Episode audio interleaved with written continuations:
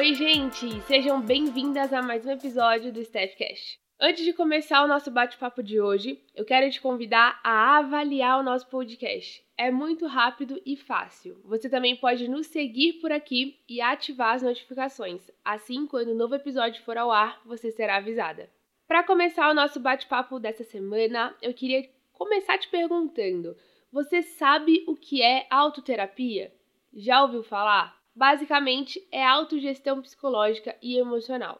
Acontece que toda emoção exagerada, comportamento indesejado e atitudes sabotadoras são criadas de pensamentos disfuncionais. Esse pensamento ele costuma ser rígido, generalizante, exagerado, e nós acreditamos que ele é verdadeiro e um fato praticamente inquestionável. Se você já me acompanha por aqui ou pelo meu Instagram, sabe que o processo terapêutico dentro da terapia cognitivo-comportamental tem começo, meio e fim. Por isso, preparamos nossos pacientes para eventuais recaídas desde o primeiro atendimento. Durante todo o processo, nós psicólogos vamos utilizar diversas estratégias de intervenção para poder proporcionar ao paciente o alívio de sintomas e desenvolvimento de diversas habilidades. Dentre essas estratégias, existe a autoterapia. E é através dessa autogestão psicológica e emocional, ou seja, a autoterapia, que nós conseguimos perceber que nossos pensamentos eles não são fatos reais 100%, e sim ideias, suposições, interpretações que nós fazemos da realidade, ou seja, pensamentos são só pensamentos. Então, da mesma forma que a gente treina os nossos músculos na academia, conseguimos treinar nossa mente para sempre colocar em xeque esses pensamentos, que muitas vezes nos fazem mal. E como resultado, aprendemos a controlar as nossas reações automáticas. Identificamos gatilhos sabotadores, passamos a ter uma resposta emocional menos intensa e, portanto, mais funcional. Resumindo, nós nos tornamos mais conscientes do que pensamos, sentimos e fazemos. Não temos por hábito olhar para nós mesmos, para o que estamos fazendo ou para o modo como nós nos sentimos fazendo alguma coisa, encontrando pessoas, frequentando lugares.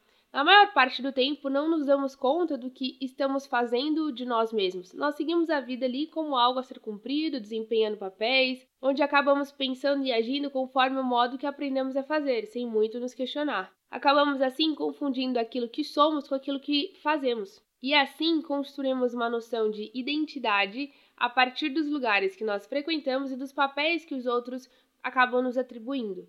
Essa identidade, ela compõe um modo de atuar consigo e com os outros um tanto fixa. Porém, a autoterapia depende de um exercício de olhar para nossa existência para além dos papéis que nos são atribuídos. A autoterapia é uma ferramenta extremamente eficaz na prática clínica e não há contraindicações. Por isso, você pode adotá-la na sua vida pessoal, profissional, em qualquer situação do seu dia a dia. E eu vou te explicar como você pode aplicar na sua vida. Então, pega papel e caneta, abre o bloco de notas aí e vem comigo, tá?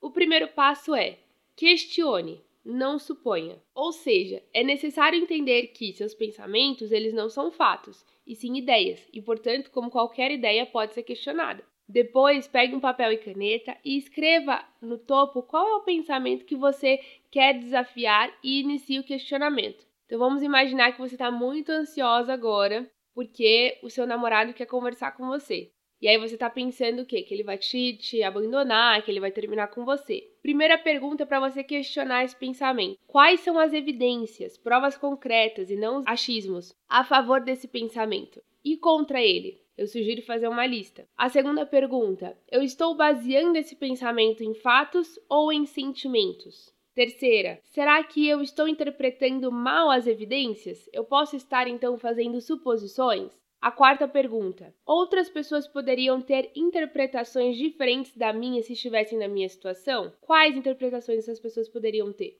A quinta: Estou olhando para todos os fatos ou apenas para aqueles que apoiam o meu pensamento? E por último, o meu pensamento ele é realista ou é o pior cenário possível? Nós precisamos tomar muito cuidado com a tendência de catastrofizar as coisas. Então, quanto mais você praticar ou seja, mais questionar os seus pensamentos, mais automático esse processo vai ficar, até o ponto em que você não vai mais precisar de papel e caneta para poder praticá-lo. Porém, tome cuidado para você não entrar numa paranoia de questionar a tudo e a todos o tempo todo. Concentre-se em fazer o desafio apenas daqueles pensamentos que causam sofrimento a você. Para garantir uma prática correta e construtiva da autoterapia, eu sugiro que você tenha uma lista de perguntas e uma colinha aí, seja um post-it no seu celular, no seu computador, por exemplo, e seja sincera.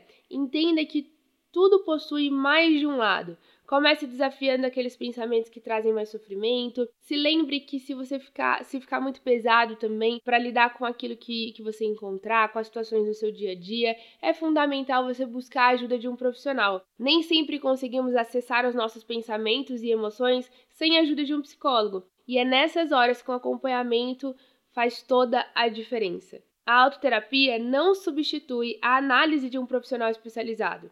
Use a ferramenta com sabedoria, busque ajuda se necessário e se lembre que seus pensamentos são só pensamentos. Eu espero que você tenha gostado dessa dica, tenha aprendido, que você consiga colocar em prática. E claro, busque ajuda profissional, não se esqueça disso. Se você precisar, você pode contar comigo também.